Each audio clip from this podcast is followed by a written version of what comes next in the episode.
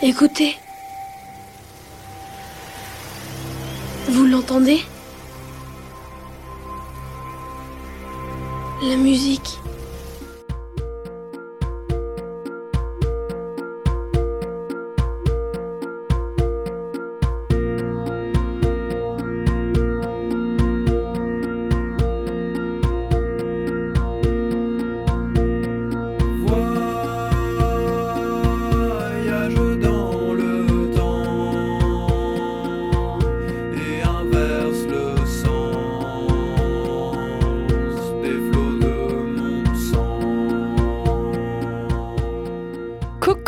Bienvenue à toutes et à tous dans votre émission musicale de la semaine où je vous dévoile des artistes de ma playlist à la radio. Vous écoutez, on n'est pas là pour jouer de la flûte. Aujourd'hui, je suis là pour vous parler d'un artiste qui commence à se faire sa petite notoriété depuis 2015 grâce à son morceau La Fête Noire notamment. Il s'agit de Flavien Berger. C'est un artiste original avant tout. Il est né dans une famille de mélomanes et de cinéphiles et il a toujours aimé le bricolage. Il voulait d'ailleurs devenir plombier à l'époque selon un article de Chablis Winston sur la page web de La Vapeur, salle de concert dijonnaise. Mais à la place, il s'est frayé un chemin dans la musique. Le côté bricoleur, en revanche, se ressent dans sa musique puisqu'il fabrique ses morceaux à l'aide de synthétiseurs, d'un pad et de sa voix. J'ai eu la chance de le voir en concert au festival de Dour en Belgique et il recréait ses musiques en live avec des outils. Il pouvait donc les remodeler à sa guise et ça a donné une performance incroyable. Son univers est extrêmement coloré et imbibé de l'univers cinématographique, on le voit dans ses clips. C'est un véritable esthète, les couleurs sont très variées et très travaillées. Il joue avec des néons, des lumières clignotantes et les couleurs en négatif. Il joue aussi avec les textures, notamment dans le clip de notre premier zoom sur morceau, La Fête Noire. Musique.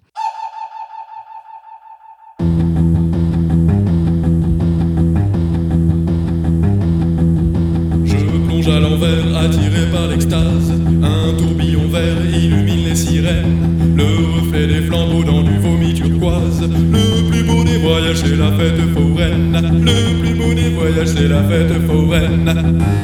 Oh, la fête foraine. Comme dit, j'ai eu la chance de voir Flavien Berger en concert lors d'un festival et c'était fou. Il nous a plongé dans un univers illuminé de bleu électrique et avec ce morceau, on se serait vraiment cru dans une fête foraine. L'extrait que je vous ai passé ne représente qu'une seule partie de la musique. En effet, elle se compose de deux ambiances qui s'alternent, une nostalgique et une autre plus fêtarde, certainement les deux émotions qu'on peut ressentir dans une fête foraine, la nostalgie de l'enfance et l'amusement des attractions. Les paroles restent très sommaires et peu nombreuses, juste le nécessaire pour rappeler la voix d'un animateur de fête foraine. Dans le clip, des néons de toutes les couleurs aveuglent un peu celui qui les regarde, et la mise au point de la caméra est d'ailleurs très souvent réglée en mode flou, parce que ce ne sont pas des images précises qui comptent, mais plutôt l'ambiance générale. On plonge dans un univers onirique, desquels les flaques d'eau sont les portes. Flavien Berger joue beaucoup avec la texture de l'eau dans ses clips d'ailleurs. À propos de thème aquatique, le deuxième morceau dont je vais vous parler se nomme Bleu sous-marin.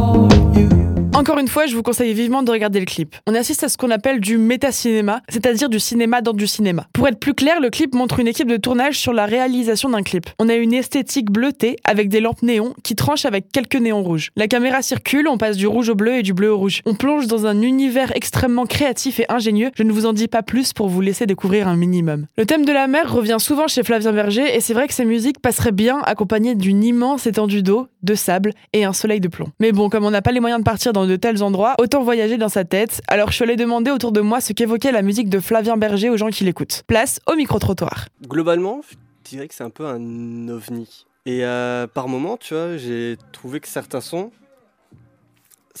enfin, notamment le deuxième que tu nous as fait écouter, en rouge. Sa façon de chanter, c'était plus proche de la, un peu une ancienne variété française. Ça fait un mix un petit peu entre euh, Indochine et Fauve. Tu vois, Indochine plus dans la rythmique et Fauve plus dans le côté euh, poser des paroles. Tu sais, il dit des trucs de manière très calme et puis euh, ça n'a pas forcément un grand intérêt, ça te touche pas forcément, mais voilà, c'est juste, tu l'entends, ça te pose, tu vois, ça te pose ton esprit un petit peu. C'est euh, super, euh, super original, super, super frais, ça change. C'est vraiment des good vibes, c'est très, très poétique en fait. C'est un peu con à dire, mais très artistique. Parce qu'il y a un délire assez complet. Il y a déjà musicalement, il y a plein de trucs à dire sur la musique, mais même les clips, en fait, c'est des, des courts-métrages, en fait. Genre, surtout le clip de Léviathan. Genre, il y a, vraiment un côté court-métrage, histoire. euh, le, clip, il raconte quelque chose. J'étais vraiment aspiré par le truc. Je pense un étudiant en cinéma, il se ferait euh, plaisir à analyser un, clip comme ça, c'est trop cool. Et par contre, ce que j'arrive à trouver comme point commun,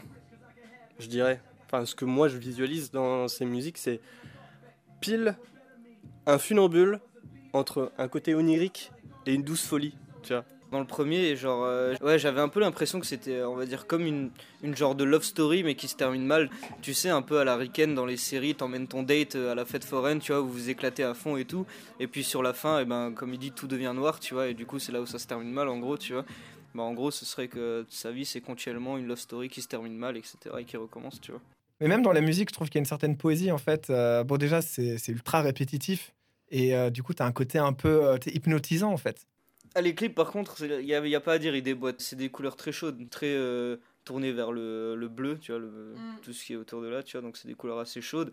Bah, c'est pas chaud. C'est froid comme couleur Bah, Le clip, je l'ai trouvé chaud en tout cas, moi, il m'a fait chaud au cœur. Tu vois, c'est-à-dire, je le vois et j'étais là, genre, putain, ça a l'air sympa d'être dans cette fête foraine. Comme j'ai dit, vu que c'est un ovni, t'as pas un truc fixe où tu pourrais avoir dans un album qui est construit, tac tac tac, toujours la même chose. Là, c'est vraiment où t'as toutes les facettes de ben, d'un univers qu'il a même lui-même créé quoi. Et rentrer dedans, c'est juste se laisser transporter. Puis même, je sais pas, il y a vraiment des, des trucs d'arrangement. Euh, Rythmiquement aussi, il y a un truc qui m'a beaucoup marqué, surtout dans Léviathan.